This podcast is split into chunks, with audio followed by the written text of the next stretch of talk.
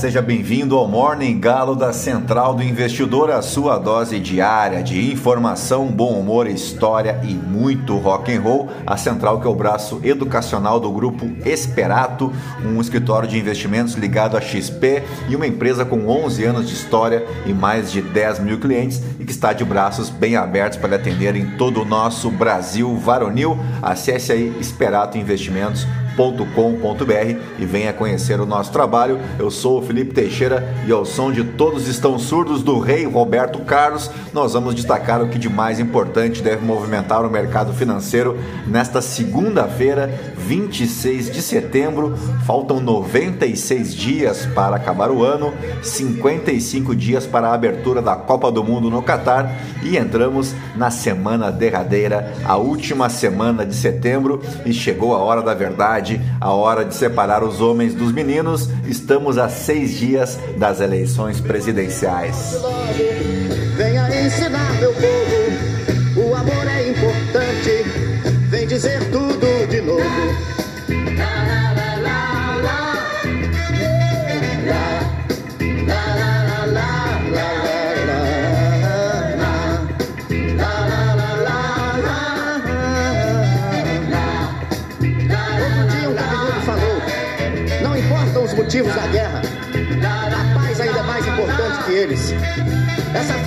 Vive nos cabelos encaracolados das cucas maravilhosas, mas se perdeu no labirinto dos pensamentos poluídos pela falta de amor. Muita gente não ouviu porque não quis ouvir. Eles estão surdos. Muito bem, são 4 horas e 49 minutos, 15 graus aqui em Itapema e hoje é Dia Nacional dos Surdos. E a propósito, setembro é um mês de marcos históricos para a comunidade surda, a começar pelo dia 10 de setembro, quando é celebrado o Dia Mundial da Língua de Sinais.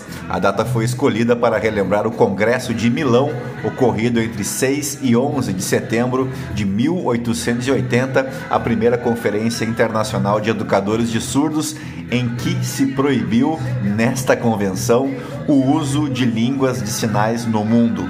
Aí você deve estar pensando, mas isso é um absurdo? Exatamente. Neste evento, especialistas, a maioria deles ouvintes, definiram que as línguas gestuais seriam um retrocesso aos surdos e que a leitura labial seria a forma de comunicação mais adequada a esta comunidade, o que não é nenhuma novidade, especialmente aqui no Brasil, onde os homens querem discutir o feminismo, os brancos discutem o racismo e os heterossexuais discutem a discriminação de gênero, o que é uma maravilha, não é verdade?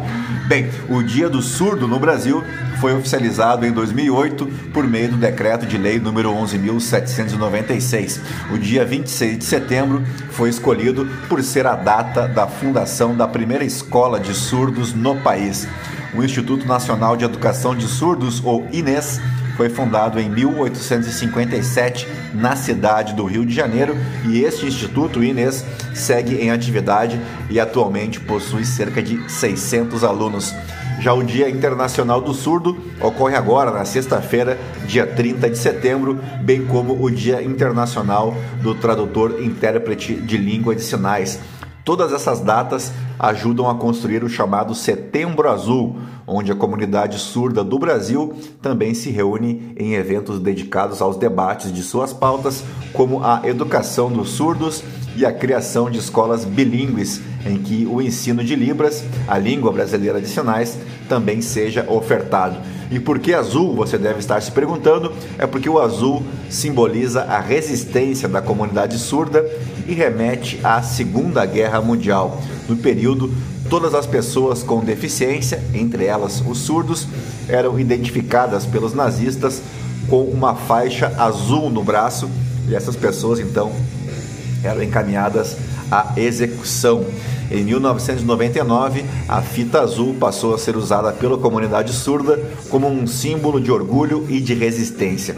A ideia surgiu durante o 13º Congresso Mundial da Federação Mundial de Surdos, sediado na Austrália, em que se realizou a cerimônia da fita azul, inaugurando a simbologia do movimento. E agora sim, depois de embevecer vocês com tanto conhecimento, vamos direto ao que interessa. Mas antes, se você gosta do nosso conteúdo aqui da Central, nos ajude compartilhando com um amigo ou uma amiga, indicando o nosso podcast, seguindo a gente ali no coraçãozinho, avaliando como cinco estrelas o nosso podcast para nos ajudar a somar aos outros 11.755 ouvintes que não se misturam com a gentalha e você pode me seguir também no Instagram no Felipe ST. E é isso aí, gentalha, gentalha, gentalha, vamos operar.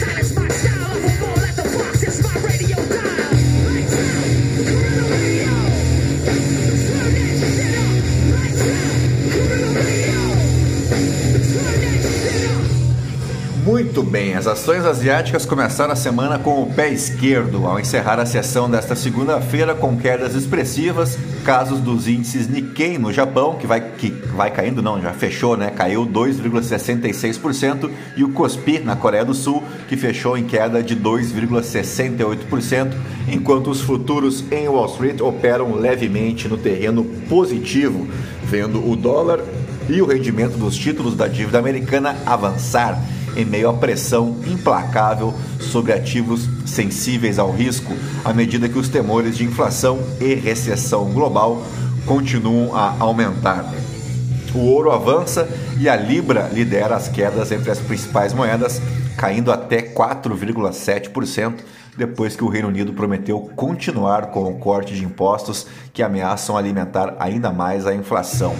O euro também recua, com os investidores avaliando as perspectivas da Itália sob o novo governo mais ligado à extrema-direita desde a Segunda Guerra Mundial. A coligação de direita, liderada pelo partido Irmãos da Itália, de, de Giorgia Meloni, deve ser a mais votada nas eleições parlamentares deste domingo, segundo projeção realizada com votos apurados para o Senado. Levantamento da RAI indica que o bloco de partidos que incluem o Liga do Matteo Salvini e o Forza Itália de Silvio Berlusconi, ele mesmo, teve entre 41 e 45% dos votos, o suficiente para garantir o controle da Câmara e do Senado marcando aí a volta da direita bunga bunga na Itália, né? Liderado também pelo grande Berlusconi, que se brasileiro fosse, certamente se apresentaria como um cidadão de bem, defensor da família e dos bons costumes. Joga aí no Google as festinhas bunga bunga do Berlusca para tu ver que maravilha, uma festinha típica da família tradicional brasileira. Bom, uma série de relatórios econômicos, incluindo aí pedidos iniciais de seguro-desemprego dos Estados Unidos e dados do produto interno bruto, juntamente com o número do PMI da China, são aguardados nesta semana. Por aqui, o candidato à presidência da República pelo PDT, Ciro Gomes, utilizou suas redes sociais para anunciar que fará um, abre aspas, importante pronunciamento à nação. Segundo a divulgação, a fala do presidenciável está marcado para as 10 horas desta segunda-feira no horário de Brasília, bem na hora da abertura dos mercados, hein? No sábado, Ciro Gomes participou do debate entre presidenciáveis realizado pelo SBT em parceria com os veículos Estadão, Eldorado, Veja, Nova Brasil, CNN e Terra, debate que contou com o padre que não é padre, né? O padre fake news. Até isso tem no Brasil, né? O cara vai com roupa de padre mas não é padre, se anuncia como padre, mas não é padre, o que é um negócio inacreditável, né? O presidente do PDT, Carlos Lupe, negou que o candidato Ciro Gomes anunciará sua desistência, como se imaginava, né? Abre aspas, não, não e não, disse ele ao valor econômico. Em razão disto, o que sobra então é a expectativa de que o pedetista lance um manifesto para combater o voto útil em Lula mas saberemos dentro de algumas horas. Vamos agora para as principais manchetes dos portais de notícia no Brasil e no mundo ao som de Full Fighters.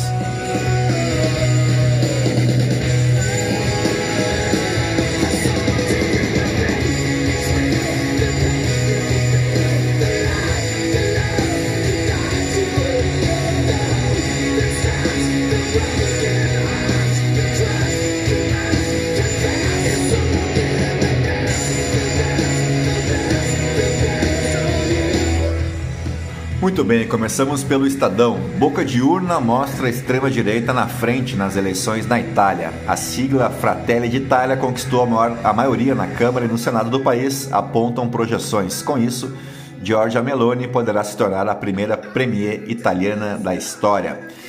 O inimigo é a esquerda globalista, diz favorita da direita na eleição. Leia entrevista. Jair Bolsonaro esconde local de transmissão de live para se esquivar do TSE e ironiza omissão. O presidente havia sido proibido de realizar transmissões de teor eleitoral no Alvorada e no Planalto. E o Jair Bolsonaro ficou indignado, né? Disse que, pô, mas eu tô gravando na minha casa. Só que ele esquece né, que o Palácio da Alvorada é a casa do presidente da República né, e não do Jair Bolsonaro. Então ele não pode usar né, um ambiente público para fazer campanha, para pedir voto em aliados. Mas é tão difícil, tão difícil colocar isso na cabeça do Bolsonaro que eu já estou desistindo. Vamos adiante. Lula diz em comício que o Estado terá de ressarci-lo por danos da Lava Jato. Que beleza. O petista comparou-se ao ex-presidente Getúlio Vargas e voltou a dizer que foi absolvido em 26 processos. Mega complexo de luxo cria teatro subterrâneo em antigo hospital. Veja vídeo. Cidade de Matarazzo usa técnica inovadora para manter patrimônio tombado. Veja detalhes do projeto. Ex-presidente da Escola de Samba Unidos de Vila Isabel é assassinado no Rio de Janeiro. Wilson Moisés foi encontrado com marcas de tiros. Autoria e motivação ainda são desconhecidas. Integrantes do MBL e do PSOL se agridem na Paulista. PM tenta deter Guilherme Boulos. Menor provoca pistolista e o acusa de agressão.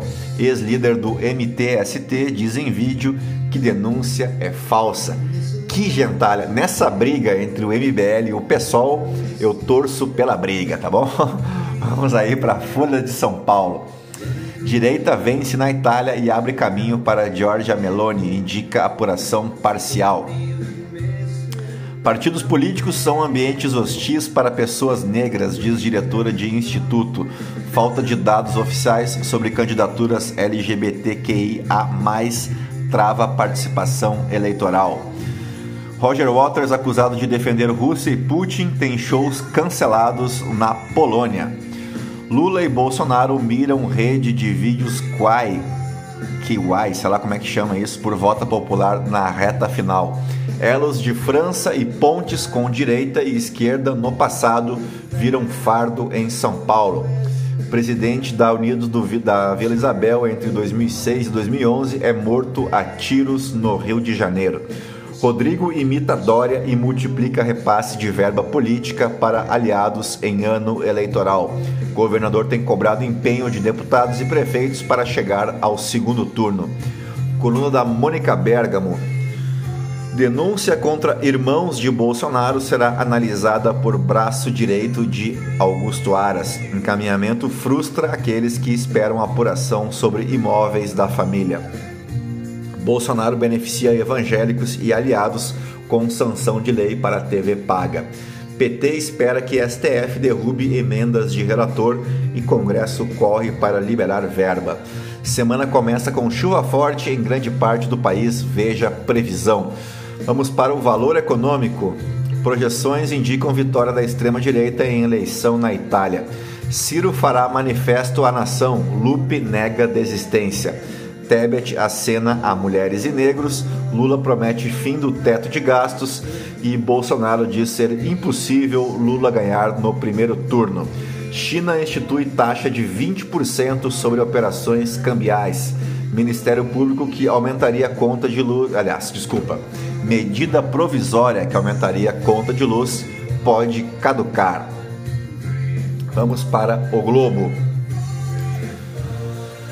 Coluna do Lauro Jardim, assessor põe dúvidas sobre a ida de Bolsonaro a debate. Entenda, o brasileiro é conservador ou progressista? É a coluna da Mina Leitão. Eu diria que o brasileiro é ignorante pra caramba e não faz a menor ideia né, do que, que é o conservadorismo ou do que é o progressismo, mas isso é a minha humilde opiniãozinha, né?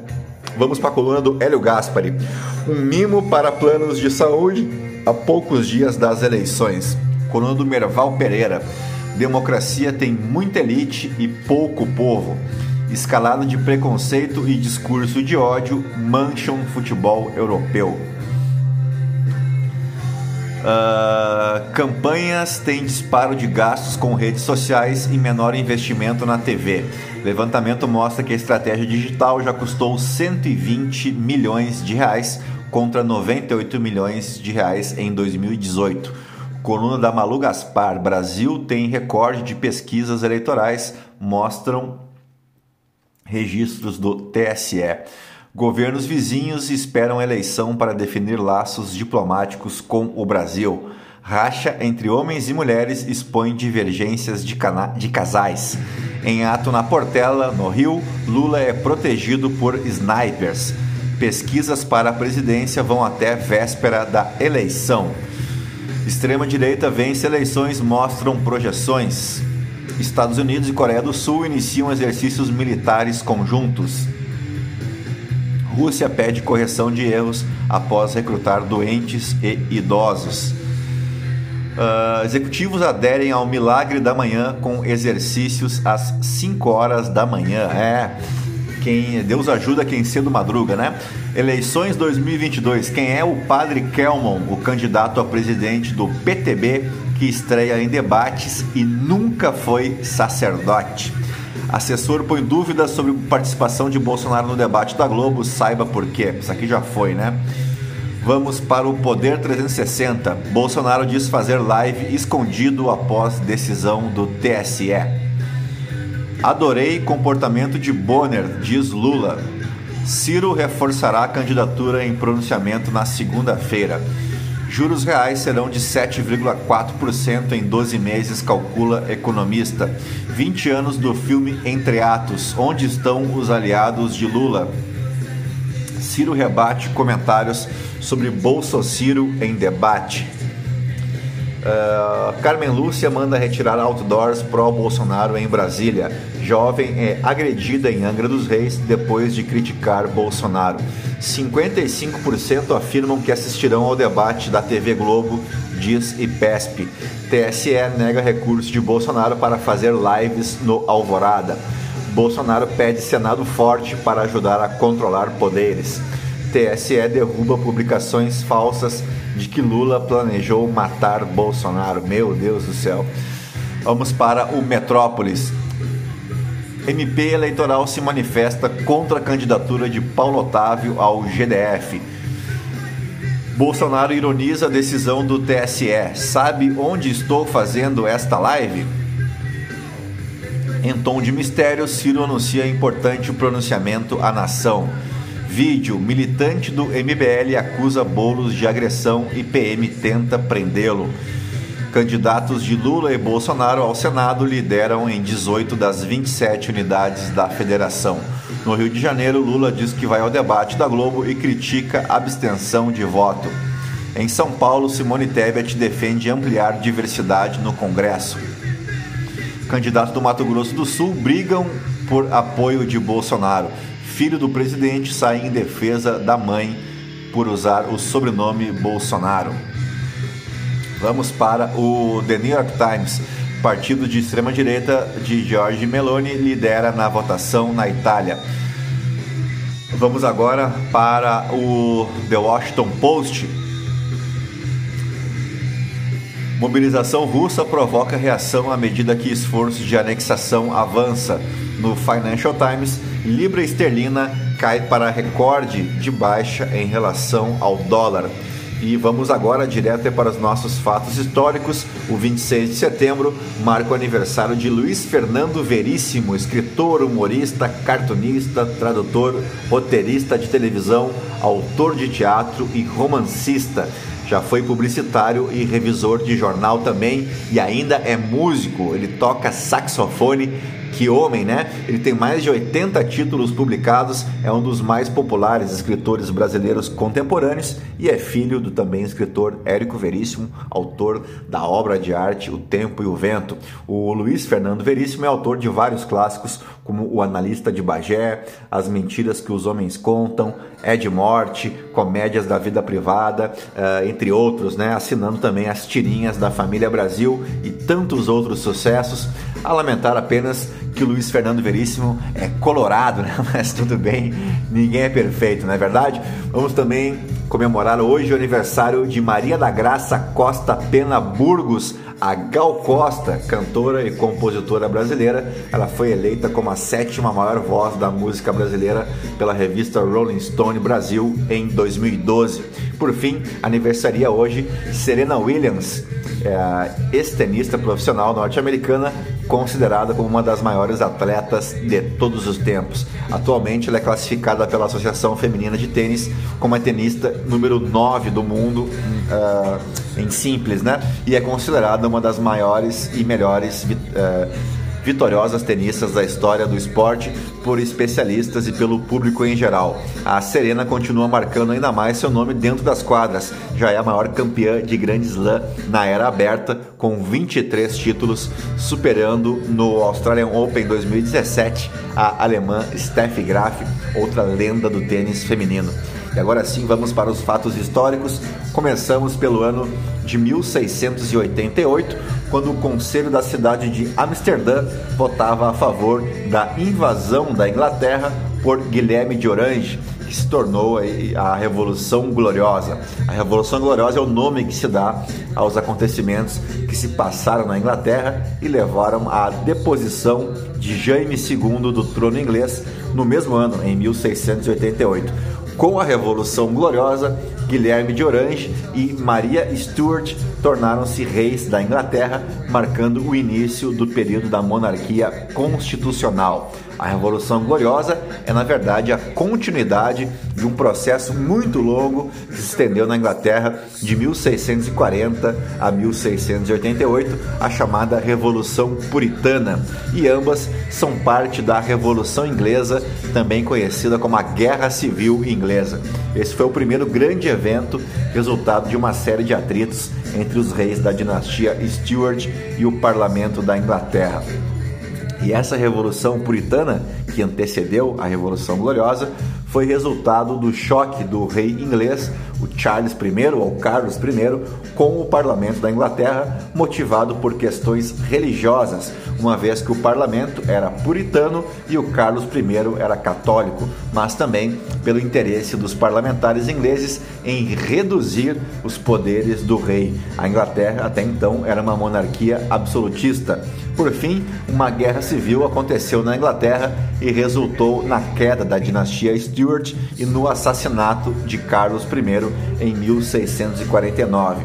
Com a decapitação do rei, Oliver Cromwell assumiu o poder na Inglaterra numa república ditatorial conhecida como a Commonwealth que a gente já estudou aqui no Morning Galo, né, que a Inglaterra já foi uma república por pouquíssimo tempo, lá com os cabeças peladas ou os cabeças redondas. Estão lembrados, né?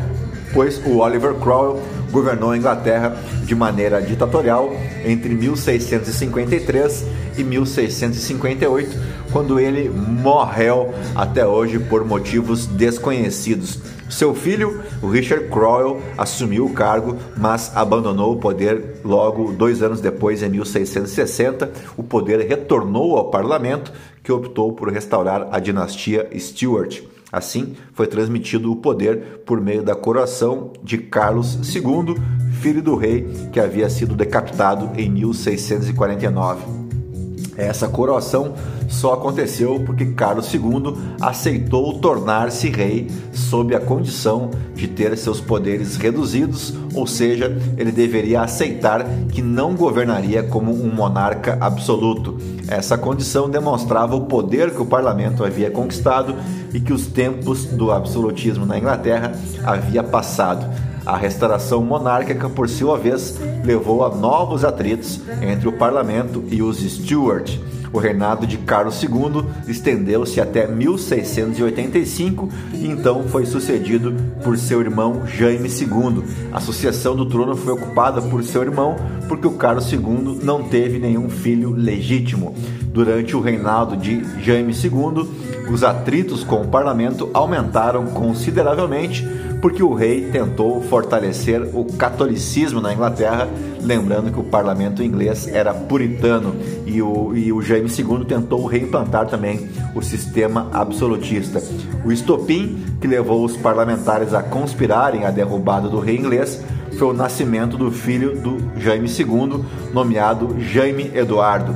O nascimento do herdeiro do rei trazia grande ameaça de que uma dinastia católica fosse perpetuada no poder. Assim, os parlamentares dos dois partidos ingleses, o Whig e o Tory, reuniram-se em uma conspiração e convidaram Maria Stuart, filha do rei, e seu marido, Guilherme de Orange, a participarem dela. O convite foi feito aos dois porque ambos eram protestantes, assim como os membros do parlamento. A conspiração fez Guilherme de Orange levar as tropas para a Inglaterra, então, em 1688, e isso forçou Jaime II e sua esposa, Maria de Módena, a fugirem para a França. Após a fuga de Jaime II, o parlamento coroou Guilherme de Orange e Maria Stuart como rei e rainha da Inglaterra. A transição de poder aconteceu sem derramamento de sangue e ficou marcada na história inglesa como Revolução Gloriosa, uma revolução bem diferente da Revolução Francesa, que foi muito, mas muito mais sangrenta.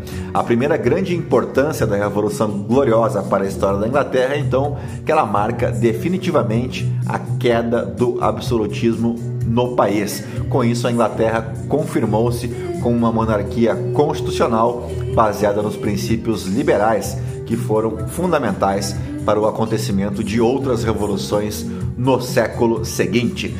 Vamos agora para o ano de 1973, quando o Concorde fazia sua primeira travessia ininterrupta do Atlântico em um tempo recorde. O Concorde é um avião comercial supersônico de passageiros que foi produzido entre abril de 65 e o final de 1978 pelo consórcio formado pela britânica British Aircraft Corporation e a francesa Aerospatiale. Seus voos comerciais começaram em 21 de janeiro de 76 e terminaram em 24 de outubro de 2003, tendo sido operado apenas pelas companhias British Airways e a Air France. Uma história de recordes impressionantes. O Concorde atingiu a maior altitude de um avião lá em 1973, com 20 mil metros de altitude. A média de um voo transatlântico até hoje é de 11 mil, né, quase a metade disso. E já a maior velocidade veio em 1974 com o Mach 2.23. Essa é a medida de velocidade do som e 1 representa a velocidade sônica. O Concorde era capaz de voar duas vezes mais rápido que o som, isso significa mais de 2.100 km por hora num voo de cruzeiro. Quando o Concorde foi projetado em meados dos anos 1950 por um consórcio francês em inglês, que mais tarde acabaria formando a europeia Airbus, ah, estávamos em plena Guerra Fria e os russos também tiveram a sua versão aí do Concorde com seu avião supersônico, o Tupolev TU-144, que chegou a ser operado comercialmente num curto espaço de tempo, mas acabou sendo aposentado depois de dois acidentes.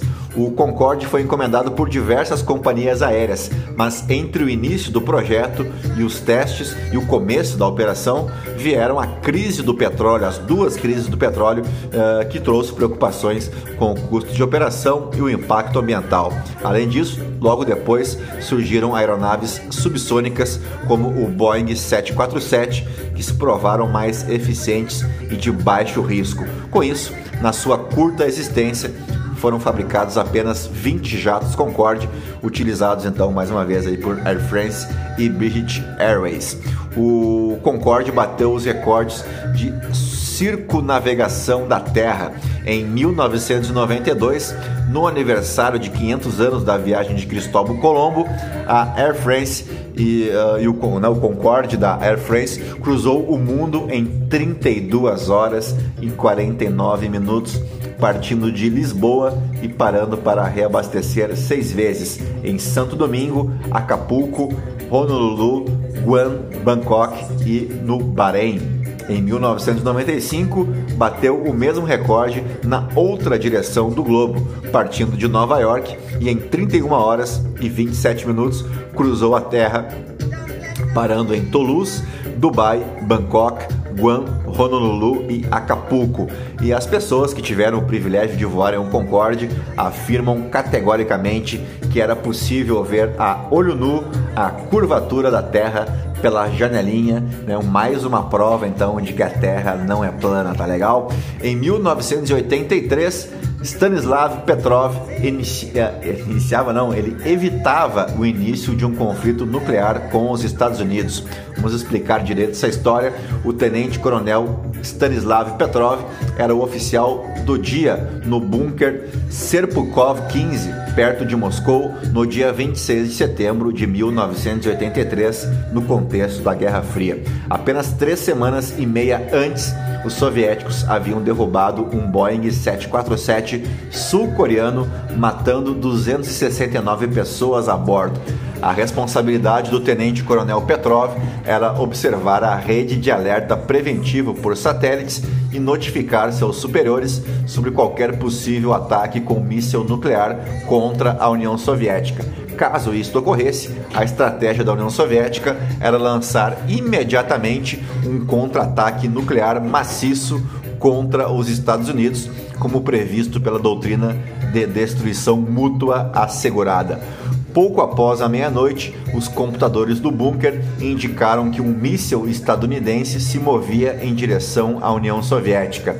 O tenente-coronel Petrov deduziu que havia ocorrido um erro no computador, já que os Estados Unidos não lançariam apenas um míssil se estivessem de fato atacando a União Soviética, e sim vários ao mesmo tempo. Além disso, a confiabilidade do sistema por satélite havia sido questionada anteriormente. Por isso, ele considerou o alerta como alarme falso, concluindo que de fato não havia míssil lançado pelos Estados Unidos. Só que pouco tempo depois, os computadores indicavam que um segundo míssil tinha sido lançado a seguir de um terceiro, um quarto e um quinto. E o Petrov ainda assim acreditou que o sistema computadorizado estava errado, mas não tinha mais outras fontes de informação para poder confirmar as suas suspeitas. O radar terrestre da União Soviética não tinha capacidade para detectar mísseis além do horizonte. Então, quando o radar terrestre pudesse possivelmente identificar a ameaça, seria tarde demais. Percebendo que se ele estivesse equivocado, mísseis nucleares logo estariam a chover sobre a União Soviética, Petrov decidiu confiar na sua intuição e declarou as indicações do sistema como alarme falso. Após um breve momento, ficou claro que seu instinto estava certo. A crise fez grande pressão né, e muito nervosismo, mas o juízo do Petrov estava correto e uma guerra nuclear de escala total tinha sido finalmente evitada. Naquela noite não estava agendado para Petrov estar de guarda. Se ele não estivesse lá, seria possível que um outro oficial no comando tivesse tomado uma decisão contrária. E como consequência, você deve pensar que ele foi nomeado um herói de guerra, mas nada disso ele, como desobedeceu ordens né, e desafiou o protocolo militar, ele acabou sendo suspenso, considerado um oficial militar não confiável. Que beleza, né? E assim fechamos o nosso Morning Galo desta segunda-feira, 26 de setembro, agradecendo aos 11.755 ouvintes espalhados em 32 países mundo afora. E eu deixo um grande abraço a todos, né? Muito obrigado pela audiência, pela paciência. Se possível, avaliem aí o nosso podcast nas estrelinhas, né? Coloque cinco estrelinhas, clica ali no coração para seguir o nosso podcast nos ajude também indicando a um amigo, uma amiga, compartilhando com os entusiastas do mercado financeiro. E dito isso, fiquem na companhia de Nando Reis e eu volto amanhã com mais um Morning Galo. Tchau, fui!